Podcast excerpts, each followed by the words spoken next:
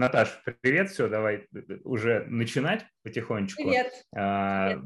Представляю нашего гостя сегодня в подкасте «Образование для жизни» а, Наталья Чеботарь, директор нормальной школы, экс-директор по стратегии и исследованиям Яндекс Образования. На самом деле а, Наташа еще и инициатор, автор большого количества проектов, очень интересных, которые посвящены образованию. И задача э, подкаста, ну, в принципе, задача всех встреч, которые здесь так или иначе будут проходить, это пообщаться с людьми, которые глубоко в теме, а может, не глубоко в теме, но которые а, реально могут выйти за рамки и показать то, что образование может быть ну, намного шире, чем кажется. А, и а, я э, с чего хотел начать? Мы знакомы, ну так, очно, не недавно, но я достаточно долго слежу за твоим творчеством и э, понимаю и считаю, что вот ты человек, который занимается реальным таким э, полезным для жизни образованием. И э, у меня в связи с этим вопрос, да, мы еще про твои все проекты поговорим сегодня. У меня первый вопрос, как тебя в образование вообще занесло? Меня к образованию любовь. Я очень любила учиться в школе. Мне это всегда было ужасно интересно. Мне всегда нравились фильмы, книжки про школу. И у меня было несколько школ. Очень по-разному там все было устроено. И ну, ничего там не было такого волшебного. И не могу сказать, что это было безоблачное время, но это было классно. Мне нравилось учиться, мне нравилось ходить в школу.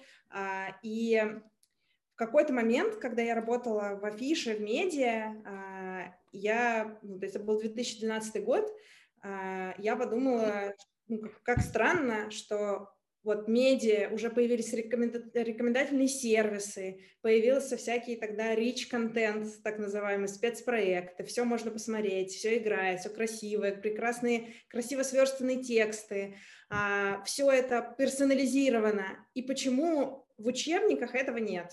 Ну, это просто такой был вопрос, наверное, включается, у меня, по крайней мере, включается энергия, какие-то силы, когда я вижу, что что-то, что могло бы быть сделано, или что-то, что, ну, очевидно, оно должно быть таким, почему оно не такое. И мы пошли с моим мужем исследовать эту тему, и оказалось, что это все не, не так просто, это очень-очень сложная, глубокая тема, отдельный вид ну, вот я говорю, что делать учебники это примерно как, как лекарство создавать. Такой много невидимых процессов, э, много тестирования. А если их делать еще и ну, как положено по науке, а не так, как обычно, потому что ну, все учебники, по которым мы учились, например, их же никто не тестировал. Тестирование учебников выглядит так, значит, автор написал учебник, как ему нравится. Он может быть прекрасным совершенно гением. А дальше какое-то количество школ, ну, допустим, 40 или даже 100.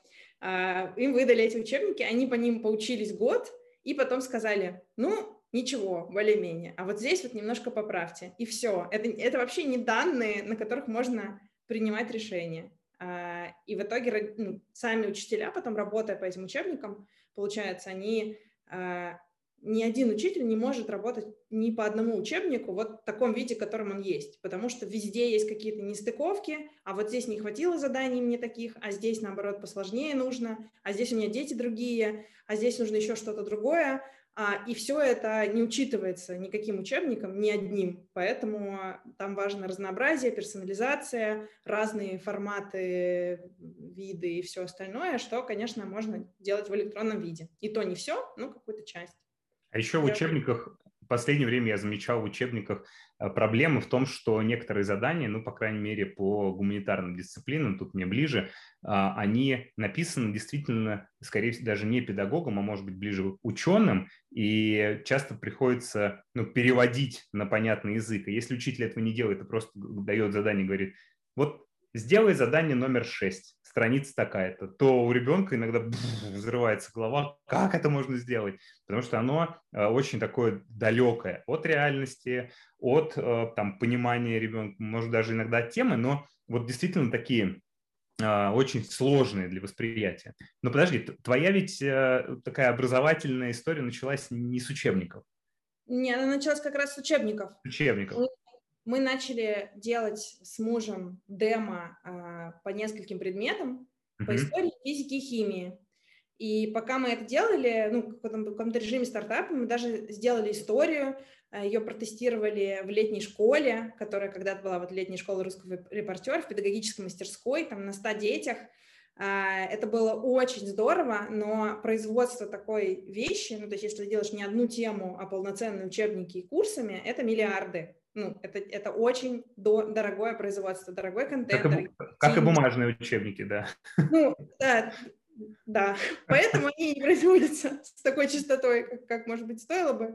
В общем, это сложная, сложная очень тема, и параллельно мы пока это все исследовали, запустили медиа Udemy, придумали конференцию Crunch, чтобы читатели GTM могли прийти на эту конференцию. Потом вот были еще какие-то ну, сайт-проекты, по которым, наверное, больше знает э, ММСО, там были исследовательские, консалтинговые проекты, разные там инвестиционные стратегии. Ну, то есть мы уже просто накопили, мы, я, муж в какой-то момент перестал этим заниматься, я осталась, э, накопили уже такую, такое количество экспертизы, собранное по, по всевозможным направлениям образования, что ну, а учебники, учебники были основной деятельностью. Это дополнительное. Но вот это дополнительное, она так разрослась, а учебники делать так дорого, что когда в какой-то момент появился Яндекс и предложил мне делать учебники внутри Яндекса, с одной стороны для меня ну, проигрыш, потому что ну, ты не сам, ты уже не, не стартап, не принадлежишь себе, ты идешь э, в корпорацию,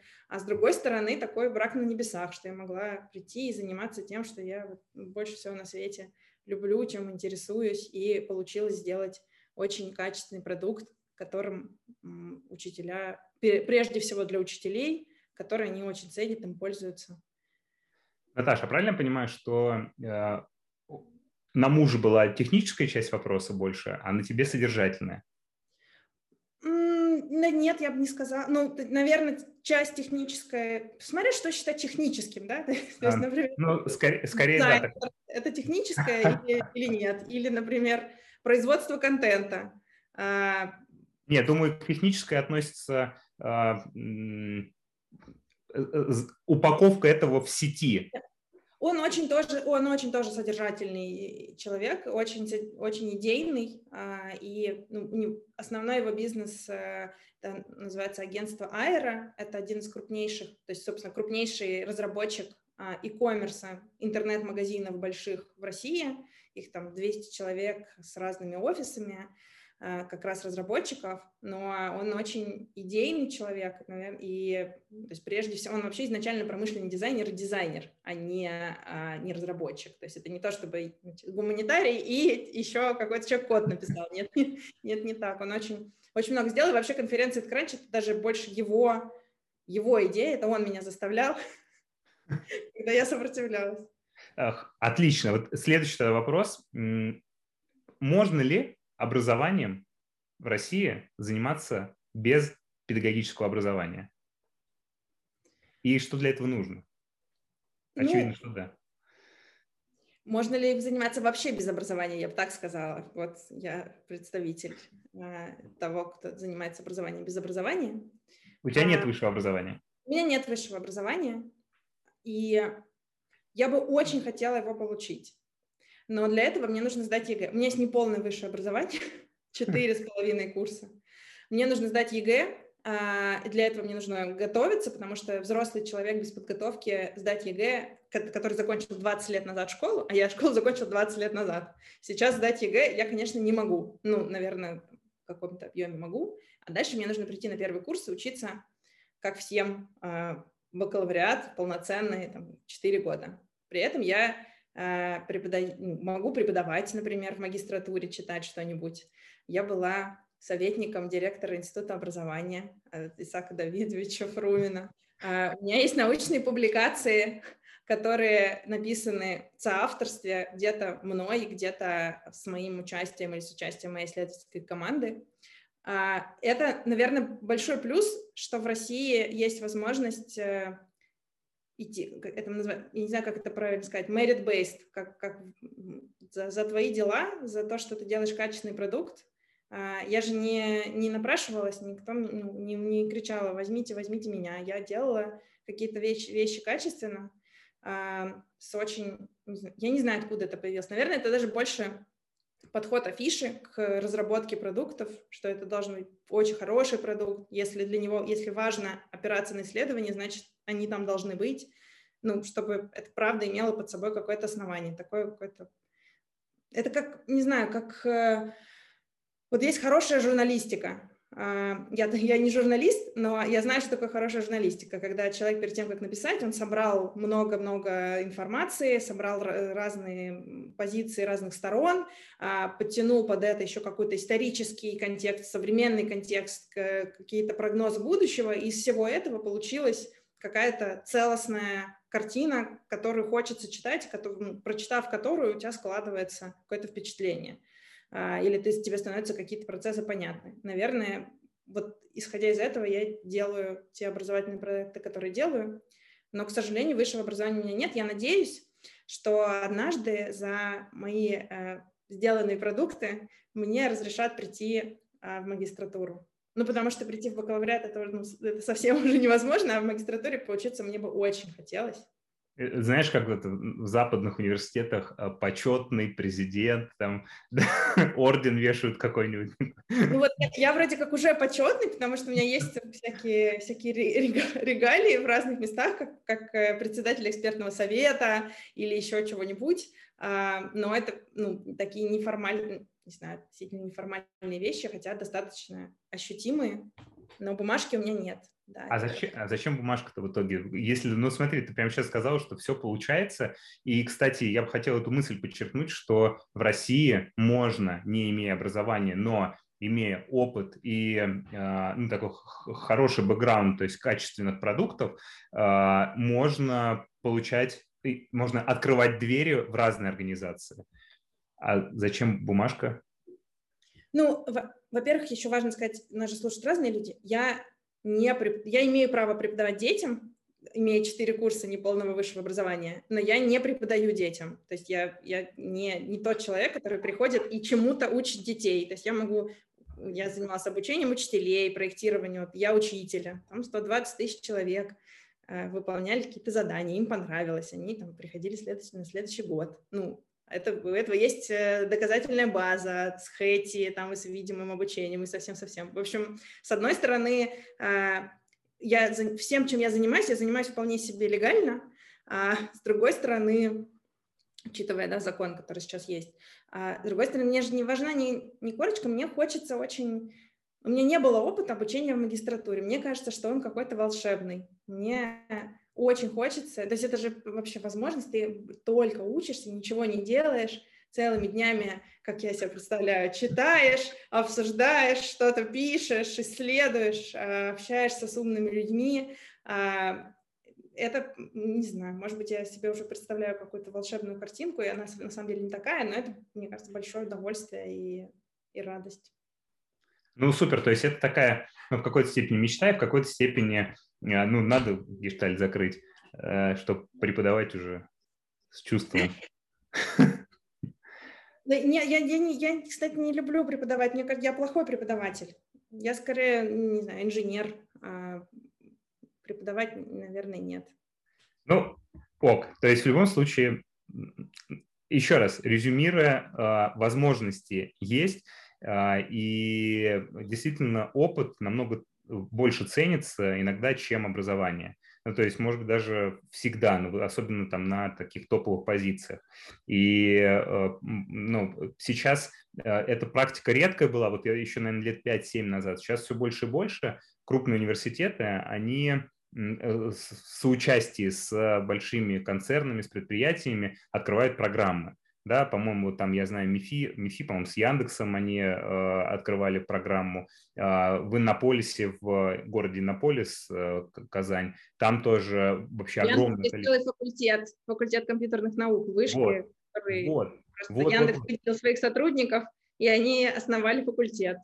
Да, и то есть, по сути дела, э, компания уже на уровне студенчества формирует, там, ну, готовит будущих своих сотрудников.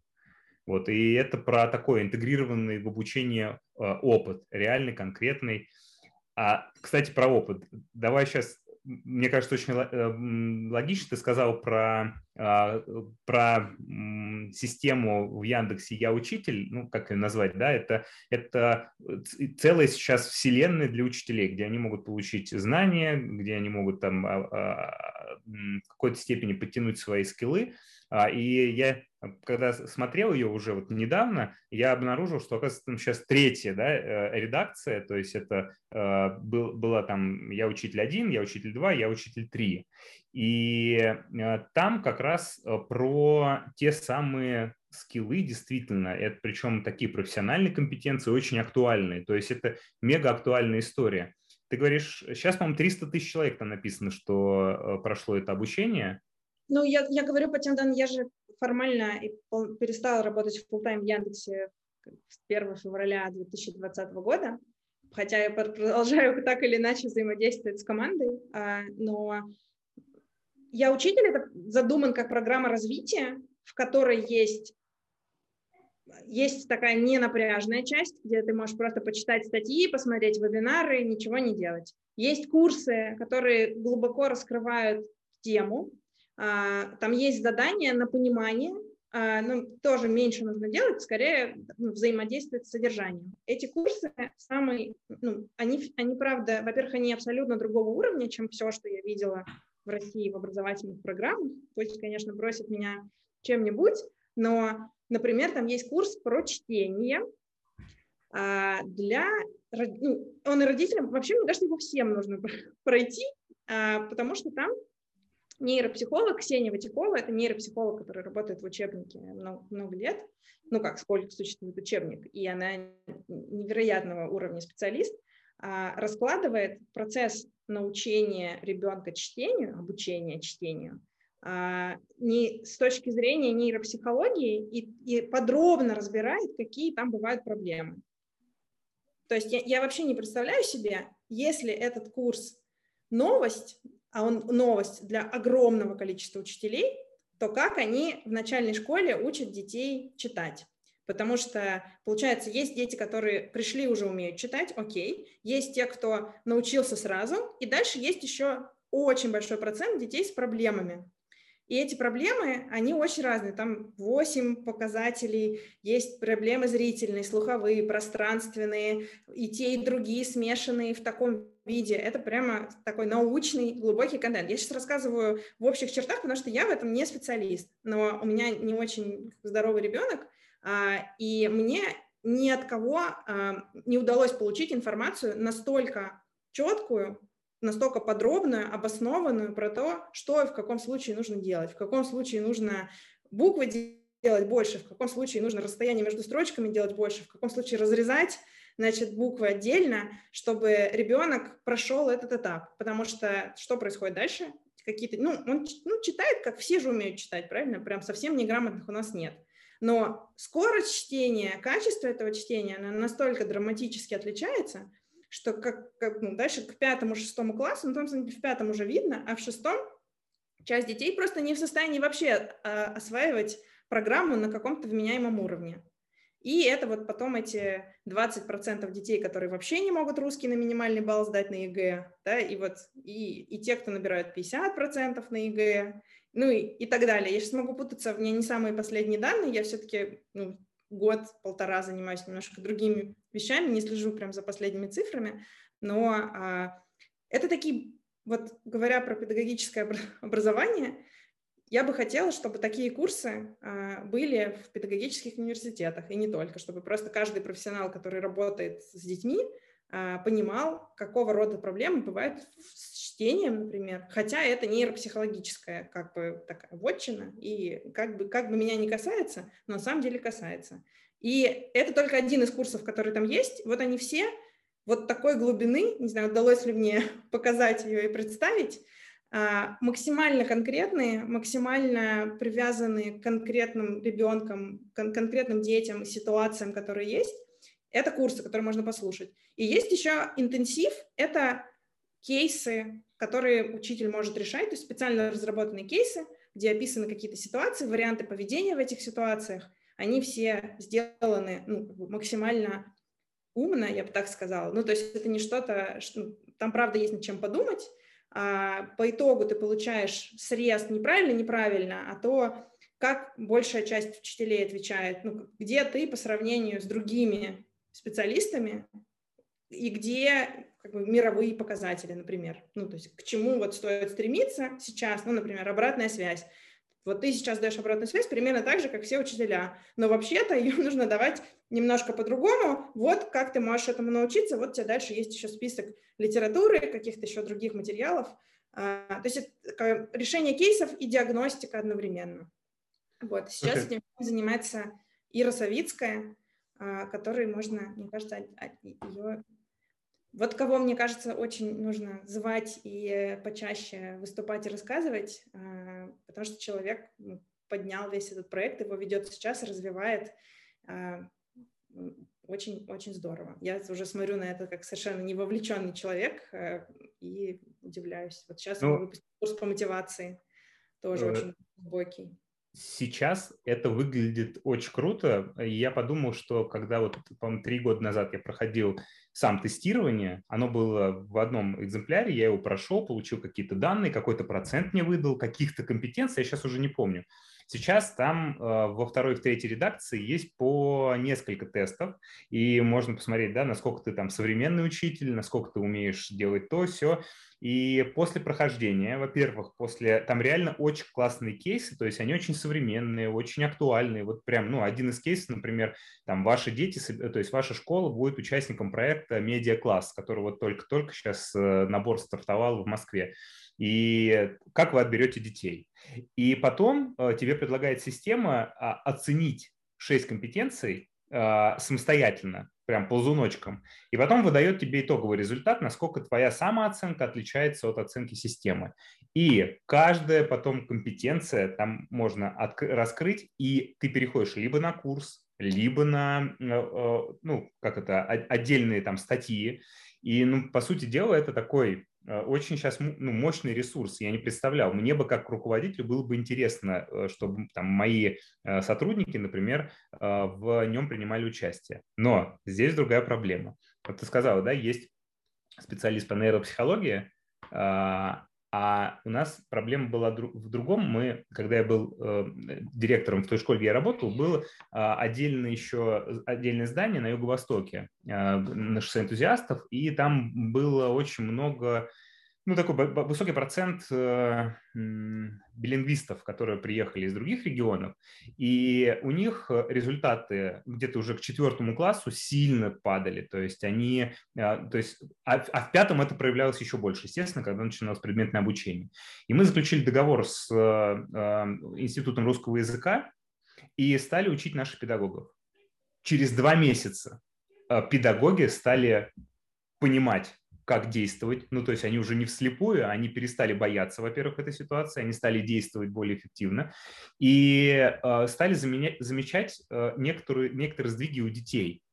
И вот просто э, я понимаю, что это нужно было распознать. Там, если бы не мой заместитель, если бы там не связи с Институтом русского языка, мы бы так бы, да ладно, как-нибудь научим их. А на самом деле это прям отдельная ну, группа детей, которая может учиться только если немножечко развернуть подход. И вот вопрос в чем? А, Все ведь упирается в этих специалистов. Вот где их взять? Тех, кто может научить там, широкие массы, рассказать, объяснить, чтобы ну, вот это прозрение наступило, вау, мне все стало ясно. Как ты думаешь, понятно, что у тебя, наверное, нет точного ответа? У меня есть, кстати, точный ответ. Круто. А, потому что когда мы разрабатывали первый раз кейсы, то есть есть не очень много данных в сфере образования. Есть Хэти, видимое обучение, большое метаисследование, про это можно отдельно почитать, в котором доказано на цифрах, что влияет на образовательные результаты сильно, что влияет не сильно, да, так скажем так, что больше, что меньше. А, и, и есть такая ну, перевод, не знаю, специальные материалы, брошюры к этому исследованию для учителей школьных, для учителей, для преподавателей вузов, для тех, кто работает со взрослыми, а, как бы, ну, переложение уже в практику вот этих вещей. А, мы на основе того и другого должны были ну, придумали, что мы хотим сделать кейсы, где ты можешь вот эти все ключевые вещи, которые влияют на образование, понять, ты это делаешь или нет, как ты это делаешь, что нужно делать, чтобы эта вещь была реализована. Ну, например, очень важно, чтобы дети а, и понимали цель урока. Не, не, даже если не говорить про курс, вот цель, что, у них, что им сейчас нужно делать, чтобы она у них была в то, того размера, который они готовы воспринимать, чтобы учитель в начале урока, ну, или в начале какой-то, какого-то цикла ограниченного по времени, договорился с детьми о том, что происходит. Все учителя это знают, да? надо же обозначить тему урока. Никто этого не делает, никогда. Никто не договаривается с детьми. Что значит договорился? Я обозначил тему урока, даже не тему, а цель. А дальше вы мне, дети, должны эту цель вернуть, что вы поняли эту цель, что она у нас общая. И в тот момент, когда она становится общая, там, мы все готовимся к Олимпиаде, да, сразу все приготовились. Мы все готовимся к ЕГЭ, тоже как бы раз, и мобилизовались. Вот на каждом уроке есть такие какие-то способы мобилизации. Так вот, а, нужно было разработать вот такие кейсы прям очень конкретно, как это делается. Или как понять, ты, ты договорился с детьми про цель урока или нет. Надо было разработать кейсы. И мы пробовали какое-то количество учителей, методистов, и ничего не получалось. Ну, то есть это было очень-очень плохо. И в итоге этим занимался исследователь и хороший редактор такой, журналист, можно сказать. То есть люди, которые умеют работать с данными, с текстами, которые пошли, опросили учителей, насобирали у них каких-то ситуаций, а, это все сопоставили, переписали, перерисовали. То есть это люди, которые не имеют отношения к образованию, как бы, у которых нет образовательного опыта.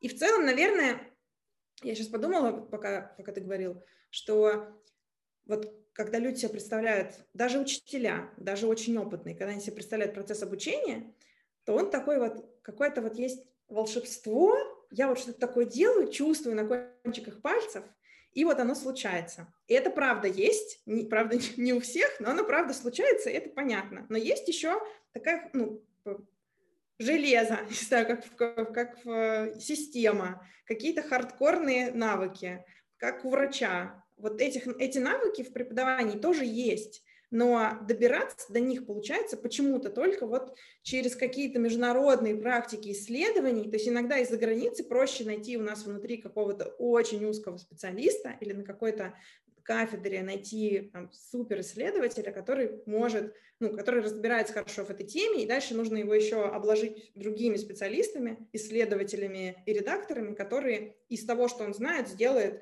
какую-то конкретную пошаговую инструкцию по там, как мотивировать детей, как работать с детьми-мигрантами, как работать э, с родителями, и знаю, там еще с чем-нибудь. Просто мы выбир, выбирали те, те вещи, про которые мы знаем, можем их, ну, которые научно обоснованы, а, про которые есть экспертиза в мире хотя бы, да, или в России, находили ее, и дальше целый вот этот производственный цикл Могу про это долго говорить. Ну, то есть, то есть не, обойтись, э, не обойтись только специалистами из сферы образования, то есть нужно подключать смежных специалистов. Ну и подключать смежных специалистов и находить вот этих, правда, людей, которые вот до, дошли до, не знаю, до последней какой-то черты, до, до самой серединки того, что происходит в процессе обучения. Ну вот, например, методисты по математике, авторы обычно, вот если взять вот, вот учитель математики, вот школьный методист, вот там, знаю, люди еще какие-то. А есть те, кто, например, составляют задания для Олимпиад много лет, авторы учебников, они там уже старенькие. И вот этот уровень методистов, которые понимают, ну, то есть вплоть до элементов внутри задачи, что, зачем нужно, зачем вот в этой задаче вот это, а зачем в этом примере вот это, и как оно работает, как это все связано одно с другим. Вот таких людей очень мало в мире, в России тоже, просто их прям штучные единицы. Их, они известны по фамилиям и не очень известны широкому кругу людей, ну, как бы они не очень, не, не, не знаю, не пиарятся или по, по каким-то причинам, или потому что занимаются своим любимым делом. Но вот этой экспертизы очень не хватает. Ну, Настоящий. Да, но то есть все равно проблема в какой-то степени в том, что этих людей не так много. То есть те, кто могут вот этот вот пятый элемент э, условно э, докинуть, чтобы система заработала, заиграла новыми красками. Ну, наверное, потому что еще очень много, ну, то есть много каких-то курсов, э, мероприятий, которые все как бы вокруг да около. То есть оно вроде как про образование, но на самом деле вот про про то, как мы организовывали мероприятия, про то, как мы тут, значит, поучаствовали в том всем. Ну, как бы они скорее управленческие, и то управленческие тоже бывают очень разные практики, чем а, вот даже прям предметные с, с, основ, с обоснованием в данных. Мне все время кажется, что мы, ну вот, по крайней сейчас, мы, э, что в учебнике в Яндексе, мы, может быть, были одними из первых, кто такой подход к основанные на данных там, где это возможно. То есть это не обязательно, не обязательно большие данные, не обязательно они в электронном виде к тебе приходят, но очень а, доказательный подход а, стали применять вот прямо до задания, до, до буквы. Слушай, если про данные говорить, у тебя было выступление лет, наверное, шесть назад, и оно называлось «Big Data в образовании. Требуйте в каждой школе». Вот, если ты помнишь, а, ну, там такой коротень, коротенькая вырезка этого выступления есть, но смысл в чем? А, как ты думаешь, кто в школе, кто в школе должен использовать большие данные и ну, вообще используется ли это сейчас в школах? А, должен, конечно, прежде всего завуч. Есть, я видела завучей, они даже не всегда понимают, с чем они работают, то есть они это так не называют, но есть в, в некоторых школах встречаются особенно сильные завучи по учебной части, которые а, постоянно, то есть они не просто сдают бесконечные отчеты, они еще в них смотрят, сами мониторят, что происходит, и в нужный момент, до того, как наступило, значит, наступили трагические последствия, приходят в нужные точки. Это все на пальцах сделано, то есть ну, просто такие гигантские листы. Ну, ты же, ты, наверное, я не знаю, было ли такое в твоей школе, да, гигантские листы, где вот все преподаватели, вот все дети, вот у кому оценки ставят редко, вот кто, значит, прогуливает, вот у кого вдруг упала успеваемость, а вот у кого она не растет, э, ничего не меняется. Вот эти все маленькие внутренние механизмы влияния на, на результаты на уровне завуча, или человека, отвечающего за какое-то предметное направление, кто смотрит не на, не на один класс и не на, не на параллель, который он сам ведет, например, а чуть-чуть выше. И им, конечно, нужны понятные инструменты. Они даже сами не всегда понимают, что это возможно, что это просто было бы видеть в электронном виде, а, правда. И, ну, например, сейчас, опять же, не хочу никого обидеть, но когда мы были в Татарстане, и говорили про это. А, по-моему, это было выступление еще до Татарстана, ну, это было года, наверное, три назад, именно в Татарстане. А, они очень давно, этот регион, давно, там еще чуть ли не, не раньше, чем Москва, стали собирать данные про все на свете в электронном виде. Но доступа к этому, по крайней мере, на тот момент, когда я там была, у э, завучей не было. То есть они сдают, и где-то какие-то другие люди то ли смотрят, то ли не смотрят на эти данные, делают какие-то выводы или не делают, ой, господи. А, и по-хорошему они, конечно, должны бы отдавать им эти данные в электронном виде так, чтобы завучам было удобнее. То есть в тильных школах завучи работают самыми, что ни на есть, данными, достаточно большими на самом деле. Да, причем они это делали э, испокон веков в таком в аналоговом формате, вот э, сейчас есть инструменты, но я согласен, не все могут даже Excel-табличкой пользоваться, то есть э, это трудно. Но э, я с тобой согласен тоже, знаешь, в чем? В том, что эти данные уходят наверх, а точнее сейчас, ну, там, департамент, например, информационных технологий собирает эти данные, и каким-то образом их анализирует, обрабатывает. Даже есть пилотные школы, в которых там закидывается новый алгоритм для того, чтобы посмотреть, как вот это устроено все, да, какую-то там сегментировать аудиторию новую. Но на уровне школ, э, на мой взгляд, это не используется точно, ну, то есть прям, не знаю, полпроцента. А во-вторых, э, на мой взгляд, это не нужно родителям, то есть они не задумываются, какие там большие данные, главное, чтобы вот учился, результат был высокий, а уж как он будет, э, какими способами там его доведут до этого высокого результата, это уже не имеет значения.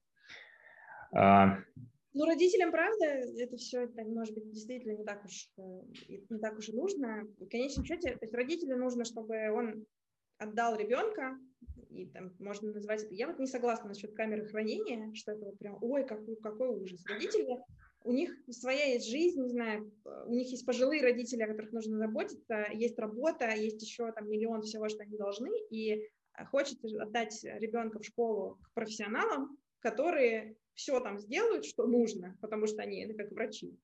А, и ко мне вернется ребенок, который скажет, что, что он счастлив, что у него все хорошо, и, и что он понимает, что он хочет. Да, и, может быть, там даже экзамены не настолько важны окажутся. А, по-разному можно, ну, то есть и родители к этому, по крайней мере, те родители, которых я вижу, даже довольно спокойно относятся. А, но при этом, если зато, но если ребенок возвращается несчастливым, не понимает, что он хочет, вообще не хочет ходить в школу, не хочет учиться, то хорошо бы школа немножко раньше родителю сообщала о том, что есть у нас проблемки, и, и давайте обсудим, как мы их вместе можем решить до того, как стало уже ну, невозможно что-либо сделать. Да, это проблема. Мы подошли плавно к где-то уже на 40 минуте к школам. Вот. А, я тогда спрошу а, про нормальную школу. Я уже рассказывал, что я в каком-то своем а, выпуске э, образовательных новостей упоминал про, причем я говорил про про нормальную школу и про открытый университет, который создали преподаватели вышки, говорил, что это такая ну, новая форма получения образования. Вот э, как позиционируется нормальная школа, которая полностью онлайн? Да, пока настраиваю, я тогда прокомментирую то, что было уже сказано относительно э, того, что мы обнаруживаем э, то, что ребенок чего-то не знает, очень поздно. И, конечно, это иногда критическая ситуация, потому что ну, ждать невозможно. Там, в девятом классе, если вы определили, что у него есть пробелы в знаниях, то это, конечно, фиаско. А, поэтому крайне важно, вот, на мой взгляд, несколько вещей делать. Но, во-первых, пытаться сокращать лаг между э, выполненным заданием и полученной обратной связью, потому что иногда некоторые э, результаты контрольных работ, они приходят там спустя месяц, и, конечно, они уже не актуальны. И надо с помощью, кстати, с помощью цифровых технологий это можно сделать. То есть ребенок сам решает какой-то тест в автоматическом режиме, режиме получает обратную связь и прекрасно понимает, э, чего он в э, ну, какие у него ошибки есть, и некоторые системы даже выдают рекомендации, чем позаниматься, что поделать и так далее. Вот. А второе, конечно, это ну, постоянно делать отметки, отсечки, вести его персональную динамику, потому что очень часто бывает, что при смене э, педагога, к примеру, да, ведь до да, 8-9 класса не сильно волнует процесс, там, успеваемость ребенка, и и да, и поэтому надо, э, если ребенок, там, допустим, из 7 класса в 8 переходит и педагог меняется, то, конечно, хорошо бы эту преемственность э, ну, каким-то образом осуществить, чтобы понятно стало, вот он с каким объемом знаний переходит. Я вспоминаю книгу Салмана Хана э, «Весь мир школа», э, которая описана про его проекты, про вообще смешанное обучение, и он рассказывал, что он придерживается принципа который назывался «стопроцентной усвояемости материала». То есть если вдруг у ребенка по какой-то теме он пишет в конце итоговую работу небольшую на 9 из 10, он не переходит на следующую тему и продолжает ну, как бы отрабатывать эту. Почему? Потому что он говорит, если он в пятом классе допускает одну ошибку, то по этой теме по смежным в восьмом классе он уже допустит 20 ошибок, и это будет критично. И вот, конечно, ну, вот эта вот такая персональная динамика выстраивания преемственности там, с начальной школы, школы и до конца 11 класса, это, конечно, важная деталь. Наташа, ты с нами снова. А, еще разок, третий раз повторю вопрос, наверное, ты его слышала, но... На все... я, да, я его слышала. А, ну окей, про нормальную школу, да, и как, а, и как она позиционируется, и а, может ли туда родитель отдать ребенка, чтобы потом он пришел и рассказал, как устроена Вселенная? Как устроена Вселенная может? Отдать ребенка и забыть, к сожалению, нет. То есть это дополнительное образование, не основное, к сожалению, ну, так. И это попытка решить, наверное, две, две проблемы. Первая проблема в том, что э, не все дети попадают в сильные школы. Там, можно их называть элитарными, там, все их знают, эти школы, не всегда даже, это, это чаще всего школы в верхних строчках рейтинга, ну, не, не всегда это прям так, так связано, но в целом понятно, что не все дети могут там учиться по разным причинам. Нужно семье переезжать, нужно туда поступать, не все дети, дети тянут, и получается, что если ты не попал в такую школу, то ты, возможно, никогда не встретишь совершенно других учителей, совершенно другой уровень образования, другой подход. И дело не только в том, что это какое-то предметное образование, да, вот что здесь у тебя была четверка по математике, а там у тебя будет пятерка Олимпиада. А в том, что это вообще другие люди преподают, и если в обычной школе у тебя, ну, как примерно, кажется, там 11 предметов, то в сильных школах количество и уровень дополнительного образования, их может, там, ты выбираешь из 200 экстракуррикулум, то есть дополнительных активностей, где ты и там и у тебя будет и культурология, и философия, и какие-нибудь э, особенные физики, химии, если тебе это интересно, и бизнес, и все, что хочешь. И это будет тоже на очень-очень высоком, такого почти университетского, мне кажется, уровня вещи. И понятно, разница становится даже не тогда, когда человек в институт поступил, а когда он даже ну, и институт закончил. А, и дети из сильных школ, прошедшие через университет или не прошедшие, там, которые пошли в какой-то другой сфере, ну, в жизни у них одни возможности, а, а у тех, кто учился в обычной школе, ну, как бы даже вроде и непонятно, что такое, но вот вроде живу как все, а, незаметно. В общем, одна задача была сделать так, чтобы большее количество детей попали к учителям другого уровня, к которым они не попадут, не попав в школу. И мы так попытаемся это элитарное образование давать по кусочкам. То есть ты учишься, в какой школе учишься, а у нас можешь прийти за своим интересом. Сейчас а, объясню, почему это так. Ну, то есть у нас есть по четырем направлениям программы. Это социально-гуманитарные науки, там всякие философия, антропология, про поэзию есть, э, обществознание, разные там вещи про право, ну, много чего, а, экономика, а, есть, естественно, научное направление, в котором больше биологии, генетики. Вот сейчас еще появилась кристаллография, которую мы сделали вместе со Сколтехом, а, про которую как бы никто тоже не знает, но в сильных школах про нее знают, а в обычных нет. А хотя это такой способ показать связь между э, физикой, химией и геометрией, геометрией рассказать, как создаются новые материалы. Ну, то есть вот оно место, где можно было развиваться дальше, развивать свой интерес. Но многие дети и родители про такую дисциплину вообще в целом не знают. Есть еще направление арт, потому что многим детям интересно вообще только это, и это тоже способ Э, развиваться в креативных индустриях, хорошо зарабатывать, строить тоже карьеру, занимаясь э, творческими какими-то направлениями, искусством, э, дизайном и так сам всех, всех видов дизайна. И такой небольшой блок про заботу о себе, где мы даем такие базовые базовые, даже, я бы сказала, не навыки, а больше знания про то, а, как устроен мозг, как понять, что ты устал, как понять, а, что, что ты на самом деле сыт, а, как понять, э, когда тебе нужна помощь и как ее как-то аккуратно попросить. Какие такие базовые-базовые вещи, очень аккуратно, без, без эзотерики, про там, немножко про здоровое питание, как, как тебе... Ну, оказывается, как мы видим, большинство детей, даже из самых сильных школ, которые к нам приходят учиться, это отдельный вопрос, не знают, что такое белки, жиры углеводы, а, ну, то есть какие-то слова, что-то там написано, но вот при этом анализировать, что я ем, как это влияет на меня и как я могу этим управлять, а, конечно, они этого всего не умеют. Значит, первая задача была дать доступ к другого рода образованию другим учителям. А вторая задача, она как раз ну, родилась из того, что я все-таки была директором по исследованиям в Яндексе. Я себе представляю уровень по разным направлениям, уровень знаний, компетент, навыков, как бы там они ни назывались, по стране.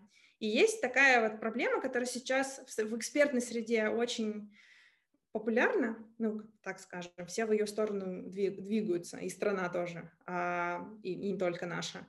А среди родителей и среди, ну, обычных школ это все еще что-то удивительное. Я говорю про функциональную грамотность, а еще больше про читательскую грамотность что проблема не в том, что в школах плохо преподают программу там, по, по математике, русскому, истории еще, и еще чему-то, а в том, что дети не, ну, то есть по разным причинам не умеют читать, не умеют работать с информацией, не умеют ее переводить из одного формата в другой, как это не умеют делать и многие взрослые.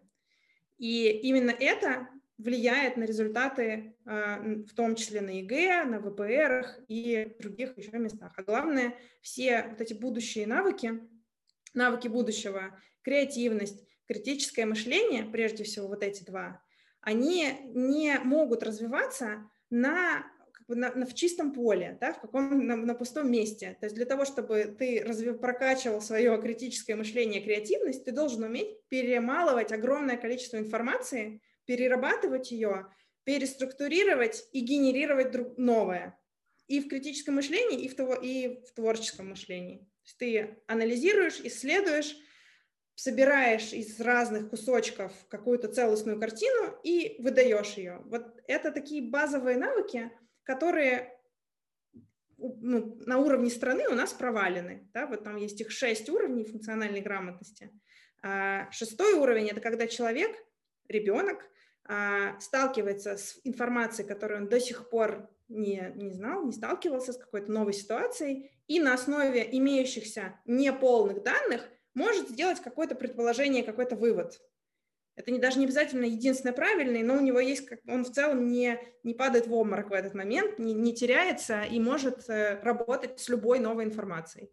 Вот таких людей, ну, детей, у нас там 0,00 сколько-то процентов. Их как бы прям поштучно. Я даже сколько-то раз пересматривала эти данные, их сейчас как будто бы даже, как будто бы даже скрыли. В некоторых э, статьях говорят, что у нас есть пять уровней функциональной грамотности, хотя еще несколько лет назад их было шесть, вот, потому что шестого нет ни у кого. А, а базовые уровни, вот первый, второй, это я вот прочел, ответил на вопросы. Меня спросили, я сказал. Чего сказал? Не знаю. Про что текст? Непонятно. Как бы, вот эти вещи, а, работа с текстом и работа с информацией – а, они развиваются, когда ты работаешь с каким-то новым и интересным тебе материалом. Ну, то есть нельзя сказать, что мы можем развивать функциональную грамотность или развивать э, навыки работы с информацией, с текстом обычного учебника, в котором написано, значит, Карамзин родился тогда-то, да, он был сыном того сего, и главная мысль в его творчестве, то есть все уже там разжевали, все уже сказали, это никому не интересно, ни зачем не нужно. Я сейчас не против того, как бы изучения литературы в школе глобально, но в целом возможностей работать с разными видами информации на современном контенте, который про профессии, про разные индустрии, про бизнес, про реальную жизнь, да, та же самая финансовая грамотность. Вот эти все вещи, они, если и попадают в школу, то в рамках каких-то вот таких отдельных маленьких проектиков потому что в основной школьной программе их нет. Нет места для такого рода заданий, для такого рода задач. И это такой второй слой нормальной школы, что внутри каждого нашего модуля с этими прекрасными учителями, к которым ты обычно не попадешь, мы работаем с текстами, работаем с новой информацией, проводим исследования, читаем, анализируем и потом в итоге выдаем в виде там, проектов, исследований, презентации, дизайна или еще чего-то, проходя весь вот этот исследовательско-читательский цикл. А, правильно понимаю? Смотри, попробуем сейчас э, немножко срезюмировать. А, то есть, в принципе, вообще нормальная школа и, может быть, другие школы, вот, которые пока еще в части доп. образования работают, они скорее не конкурируют впрямую с государственными школами, а они дополняют государственное образование а, ну, не знаю, расширяя немножечко, укрепляя там фундамент, наоборот, да, в части как раз тех самых навыков, которые трудно преподаются в школе, а, ну, или не преподаются.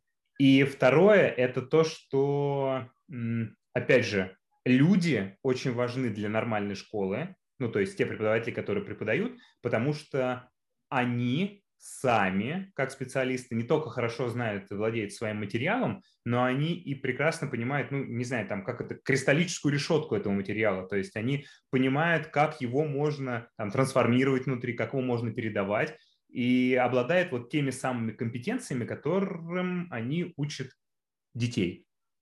Да. А, я бы сказала так, конечно, мы не заменяем школу, мы дополняем. Мне хотелось изначально, чтобы мы были для тех детей, кто в эти сильные школы не попал, но оказывается, что то, что мы делаем, не востребовано и не очень понятно а, обычным детям и родителям. Кажется, кристаллография, что? Философия, зачем? А, я тут готовлюсь контрольной по какому-нибудь предмету в шестом классе и плачу за репетитора. Все, мы заняты. А, нам это все не нужно. К нам приходят дети из этих же самых сильных школ, которым еще и там не хватило, которых настолько уже сильная мотивация, что они хотят еще, а, опять, и даже, как бы это тоже удивительно, я это узнала уже в процессе проекта, про это так не думала, что даже в самой сильной школе все равно есть а, несколько преподавателей звезд, ну, таких вот прям совсем великих, а, и есть обычные, и есть тоже преподаватели, которые, ну, так себе не очень. А, и тогда у тебя этот предмет, ну, выпадает. Ну, особенно если дети мотивированные и требовательные, то ну, ты, ты этого просто не получил, даже там. А за счет того, что мы полностью в онлайне, то есть мы, во-первых, есть, ты можешь откуда угодно прийти к нам учиться. Неважно, ты на, на окраине Москвы, да, ты в, реги- в каком-то регионе, в, в деревне сидишь, если у тебя, конечно, есть интернет, это тоже не, не трудно. А, дети из других стран к нам приходят а, учиться. Захотел, тебя заинтересовала какая-то тема, ты приходишь и попадаешь вот к тому самому супер преподавателю. А, и он, если он преподает историю, то он разбирается в истории, правда. Он настоящий историк, понимает, что такое современная история. Там внутри, в хорошей школе, в хороших вот этих спецкурсах зашито внутри и профориентация, и понимание себя, и планирование, и софт-скиллы, они там как бы внутри, не то чтобы отдельно даются, а даются вместе. Когда это дается вместе, ты получаешь полноценный опыт, из которого ты выходишь другим человеком. Вот, вот. И вопрос. Дети, которые приходят, пусть даже из э, школ из самого топа, да, специализированных, которые там с э, очень интересной историей, вот они все-таки в первую очередь приходят на интересную тему и э, бонусом получают ну, те скиллы, которые важны для жизни.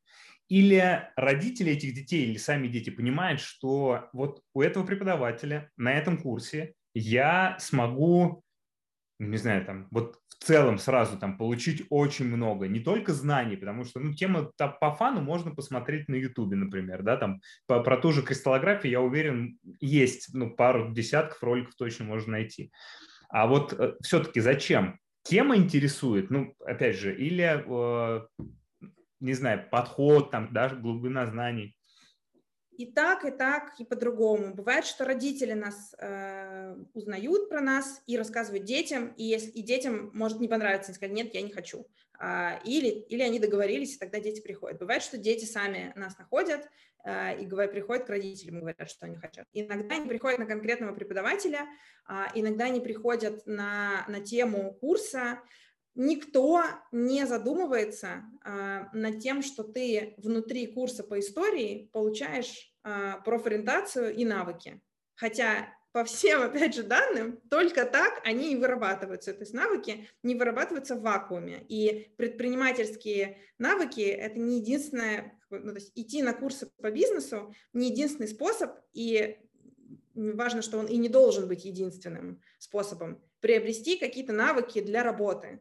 То есть ты можешь, ты приобретаешь на истории больше навыков для работы, я как работодатель говорю, больше полезных навыков на работу, чем в другом месте, потому что ты работаешь с материалами, а, внимательно вчитываешься, анализируешь, сопоставляешь, делаешь выводы, а, и важно еще, что ты разговариваешь вживую с человеком другого, другого жизненного и профессионального опыта.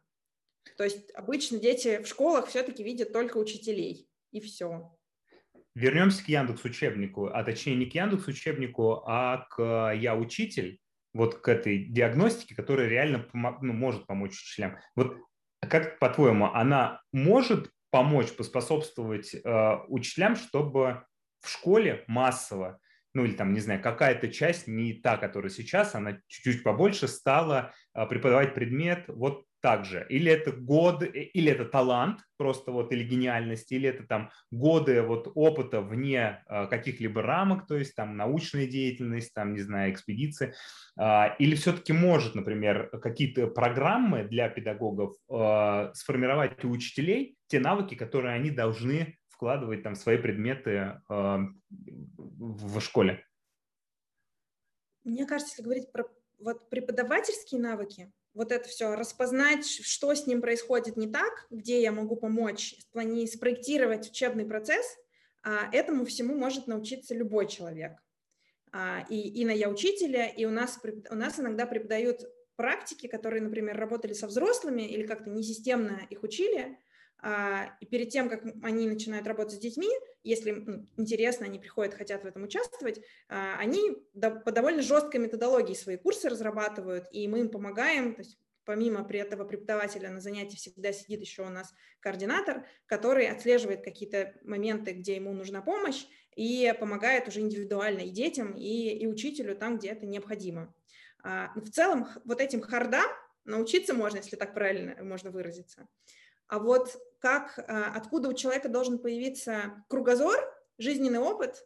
Жизненный опыт не, в том, что я 30 лет проработал на одном месте, а в том, что я еще, то есть я преподаю географию, а еще я а, сам а, не знаю, умею разрабатывать карты. Я могу написать, даже, даже это может быть не, не список достижений преподавателя помимо работы, но, например, я понимаю, что происходит сейчас в, современной, в современном в моем предмете, я могу написать а, руководителям или сотрудникам компаний, которые работают в области географии или географи... ну, технологий, связанных с географией, позвать их к нам на урок, найти материалы, которые у них есть. Обычно крупных компаний всегда что-нибудь есть еще вот или для детей, или для студентов, про там их какую-то сферу образовательную. То есть это какой-то а, общий кругозор другое, другой уровень образования. И мне кажется, в этом, в этом, я вижу в этом большую проблему, в том, что или ты однажды попал в очень сильный вуз, очень сильный, или сильную школу, в это сообщество к этим людям или в какую-то компанию, где есть вот эта культура общая, и ты становишься ее носителем. Либо ты прошел мимо этого всего, у тебя есть только школа, только указы сверху, а, ну и там что ты видишь по телевизору или в интернете, на что ты сам особо ну, не влияешь, да, не делаешь свой сознательный выбор, что я вот хочу реально разобраться в каком-то периоде истории или я хочу знать, чем, какие последние достижения в биологии. Ну, то есть обычный учитель, он обычно, ну, у него нет времени и на самом деле желания этим интересоваться. Слушай, ну это вот именно желание, мне кажется, тут первичное желание. То есть на EdCrunch э, вряд ли можно затащить учителя, который не, ну, не интересуется там технологиями, вообще чем-то, что происходит в современном образовании. Вот, и, а те вот... связано с технологиями, это скорее вот твой, твой предмет интерес. Ты учитель музыки, а, и ты знаешь только программу, которая написана вот в 70-х годах или там еще раньше, и больше ничего. Или ты знаешь две, еще ту, которую Кассио, например, э, распространял по школам, и все. Но ты не знаешь про современную академическую музыку, про что, где, в каком театре. Ну, то есть ты должен быть сам носителем какой-то культуры. А этому, мне кажется, невозможно научить. Это... Я с тобой согласен. Это трудно. Это как, ну, не знаю, да. И, для, и я вижу в этом тоже большую проблему. И трудно это сформулировать. Я не знаю, что у нас должно быть написано вот на сайте, что у нас учителя, которые все. Как это, как это описать? В чем это, в чем это измерить? Я не знаю. Можно там, какими-то их достижениями, местами работы, реализованными проектами, там, сферы интересов, но все равно ты чувствуешь, вот, вот такой человек или такой. И дети это тоже очень чувствуют, конечно мы в этом учебном году запускали, перезапускали проект «Подростковая школа» и сделали ставку на вторую половину дня. Точнее так, сделали ставку на преподавателей, прямо отбор очень такой серьезный провели, и вывели проект во второй половине дня. Таким образом, ну, прям поставив себя в очень такую э, ситуацию, когда ну, дети могут не ходить. То есть, ну, пожалуйста, они э, голосуют ногами. И когда он запустился, мы поняли, что мы выиграли, победили, потому что э, был полный класс, то есть никто не пропускал, и вот до конца года они сейчас уже э, завершают этот проект. Я просто тому что, э, хочу сказать, что, наверное, как и там, в рыночной экономике, да, покупатель, он э, голосует рублем, вот то же самое здесь дети голосуют ногами, э, и передается эта история, там, как сарафанное радио, и поэтому приходит на преподавателя, во многом на преподавателя, э, и, и трудно описать, чем он владеет. Но он крутой, вот он классный, он, он супер. А чего там внутри, да, какие-то, ну, разложить это сегмент, ну, то есть как-то декомпозировать его опыт, навыки очень трудно. Ну, а... это делает школа, которая наняла преподавателя, но с детьми, наверное, тоже такой сложный вопрос. Детей же очень легко купить на... Да на веселье, на классную компанейскую обстановку, на какой-то, ну, подарочки, какие, ну, в общем, на то, гораздо сложнее мотивировать их работать. Вот мы, наша, не знаю, большая победа в том, что у нас некоторые дети, когда мы в конце проводим рефлексии, в конце курса, и спрашиваем у них, э, чему они научились, чтобы они сами сформулировали, вот как, как ты думаешь, чему ты научился? Не мы тебе сказали, вот, значит, мы научились, как это тоже в конце урока обычно всегда говорят, итак, на этом уроке мы прошли, да, а вот ты сам чему научился? А, и, и, и как тебе это все было? И вот они иногда говорят, а, мне понравилось с вами работать. Вот это вот перевод их в работу, он может быть не очень-то приятным, не то чтобы... Ну, кажется, что сейчас и мне кажется, я вижу пока не проблему в том, что родители тоже ждут, что хороший учитель будет развлекать. А, я, мы, мы сядем, ну вот мы записались на курс, мы сядем, возьмемся что-нибудь, не знаю, шитье, салатик, а, и он нам будет рассказывать, а нам будет интересно. То есть они не ожидают, что, что мы на занятиях тут же начинаем разговаривать, спрашивать, беседовать, задавать открытые вопросы. А, и нужно активно участвовать, и это такое воспринимается, когда еще не нужно писать эссе, не нужно еще даже читать длинные тексты, нужно пока только начать включаться, а не просто сидеть.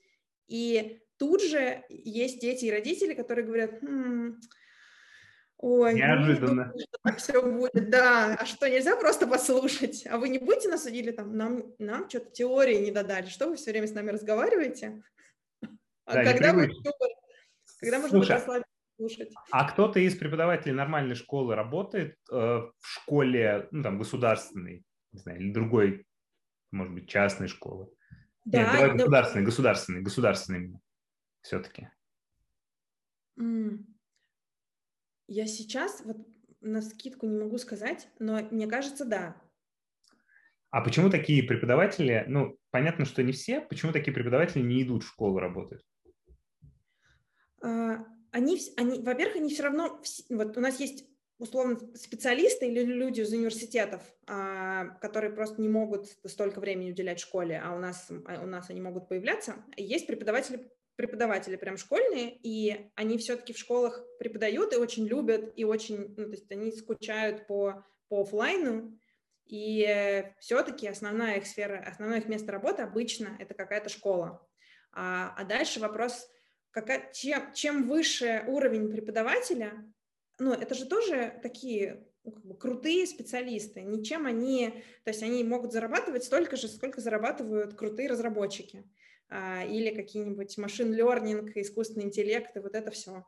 А, они тоже очень востребованные специалисты, и они выбирают среду, в которой их ценят, среду, в которой им комфортно, а, в которой им интересно, которая позволяет им реализовывать их идеи а, и делать то, что они считают нужным, потому что они ну, вот, доросли до какого-то уровня, ну или, там, или их идеи поддерживаются, даже если это совсем что-то новое. А все-таки в обычной школе ну, репрессивная машина, она не спрашивает, что тебе там нравится, не нравится учитель. Будь добр, сказали, надо сделать. И э, это, конечно, ну, не всех людей устраивает. Но это как, почему в, там, в IT-компаниях работают вот такие вот все классные молодые, хотя это не так, что, что только молодые, они очень разного возраста, там бывают люди и, и, и пенсионеры вполне себе тоже там работают. А, но почему там вот одни люди, а вот в школах и в государственных учреждениях другие? Там зарплаты даже могут быть одинаковые, но кто-то не может вот мириться с такой обстановкой, а кто-то кому-то ок. Кто-то считает, что так и должно быть. А разве бывает по-другому? Да, да. Так, а, давай потихонечку заканчивать. А, у меня есть три вопроса, таких блиц э, про личное мнение. Первый вопрос. Э, на твой взгляд, чему сейчас стоит поучиться? В целом, не обязательно педагогам.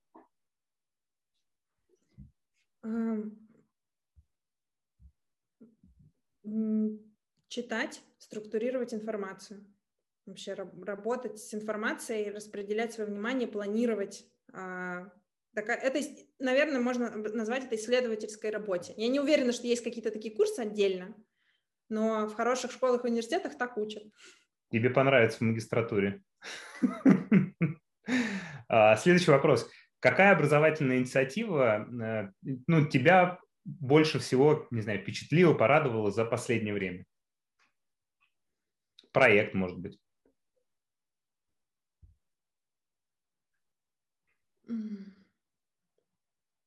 Я сейчас не могу ничего вспомнить, не знаю. А, хорошо. А, я тут узнала совершенно неожиданно, что мама одноклассника моей дочки а, делает приложение, которое называется Fun Expected Math.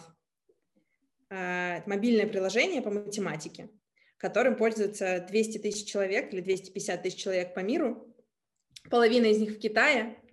А, и она математик и дизайнер одновременно, арт-директор. Вот, и она, она вообще, этот факт того, что мы с этим человеком довольно часто виделись и даже провели вместе целый день, и, и только через какое-то время узнали, что мы работаем в, одних, в одной сфере, скажем так, вот, и то, что, а, ну, мне, мне очень ну, нравится и, и человек, и команда, и, и продукт, и, и то, как он сделан, э, вот такая, это может быть не инициатива, не, не некоммерческая, но кажется ценная. Супер, ну проект, да. А, и третий вопрос. Э, как ты считаешь, что можно сделать, чтобы немножко а, изменить, ну, точнее так, чтобы сделать образование в школе чуть ближе к жизни? Я, наверное, издалека начну, мне кажется, что нужно давать возможность школе э, действовать самостоятельно. Ну, то есть большинство школ, и, и ну, ты сам, наверное, это знаешь, э, нет возможности принимать решений, вообще никаких. И люди, которых нет возможности принимать решений, учат других людей навыкам, которых у них нет. А, это, ну, эту, ну, нужно дать им возможность принимать решения, давать опыт принятия решений, ответственности за эти решения. И тогда, мне кажется, вот чуть-чуть начнет ситуация меняться, когда учителя, у учителей, не знаю, появит, уйдет страх, они будут с большей, с большей охотой работать с э, внешними компаниями, работодателями, а, выходить наружу, не будут бояться пригласить какого-то человека в школу, а, у них должно быть время на это и поддержка их идей. То есть, получается... не, сразу, не сразу эти идеи придут, и не сразу они будут прямо классными и нужного уровня, но если им вообще не давать э, пробовать, то этого, конечно, никогда не случится. Это как в Штатах, да, там школы более автономны, и они могут даже на уровне там, программы, да, и родители могут влиять реально на ту программу, там, или на тот второй язык, который преподается, или первый язык иностранный, который преподается в школе. Но это не только в Штатах, вообще много где в мире э, есть, и у нас на самом деле, как бы есть вот стандарты. Ты по этому стандарту, любая школа, ты сам тоже, наверное, знаешь, можешь написать, написать свою программу. И даже по ней идти, если есть директор, который это все пробивает. И в этой программе можно делать все, что угодно на самом деле. Но не все готовы к этому, не, не каждый директор выдержит э, прессинг, который позволит защитить, защитить свою собственную программу. А главное, ну, многие не могут написать собственную программу. Ну, то есть просто они впадают в ступор, и этому как раз учат в магистратуре. То есть директора школ приходят учиться на, на годовые или двухгодовые программы, и в результате, в итогом которых выходит, э, итогом которых становится там, программа или стратегия развития их школы которые нужно развивать командами. Ну, такие, есть такие проекты, есть такие курсы, они потихонечку происходят. Главное, чтобы потом у них была возможность это все все-таки реализовывать. Не хочу показаться пессимистом, но такой похож на замкнутый круг. Школа должна получить немножко автономии, для этого надо ну, что-то созидать, э, помимо того, чего есть, а созидать это не всегда получается, потому что не умеешь, надо идти учиться. Ну и вот все это прямо Почему? Это не замкнутый Вначале появляется автономия. В автономии человек может решить, то есть автономия разомкнет, автономия разомкнет, наоборот, вот то, что сейчас есть. Ну, это управление по OKR, знаешь, есть такая методология Objective Key Results. Вот я, ну, на самом деле мы говорим, дайте нам, а, ну, то есть система образования должна сказать, она как бы это говорит, дайте нам хорошие баллы по ЕГЭ. Но на самом деле нет. То есть дайте нам хорошие баллы по ЕГЭ, и еще мы будем контролировать очень подробно, что вы делаете на каждом уроке с первого по одиннадцатый класс. А, и, и вот, ну, хотя на самом деле можно заниматься чем угодно и в последние два года а, подготовиться к ЕГЭ или даже за год, если ты занимался правильными вещами.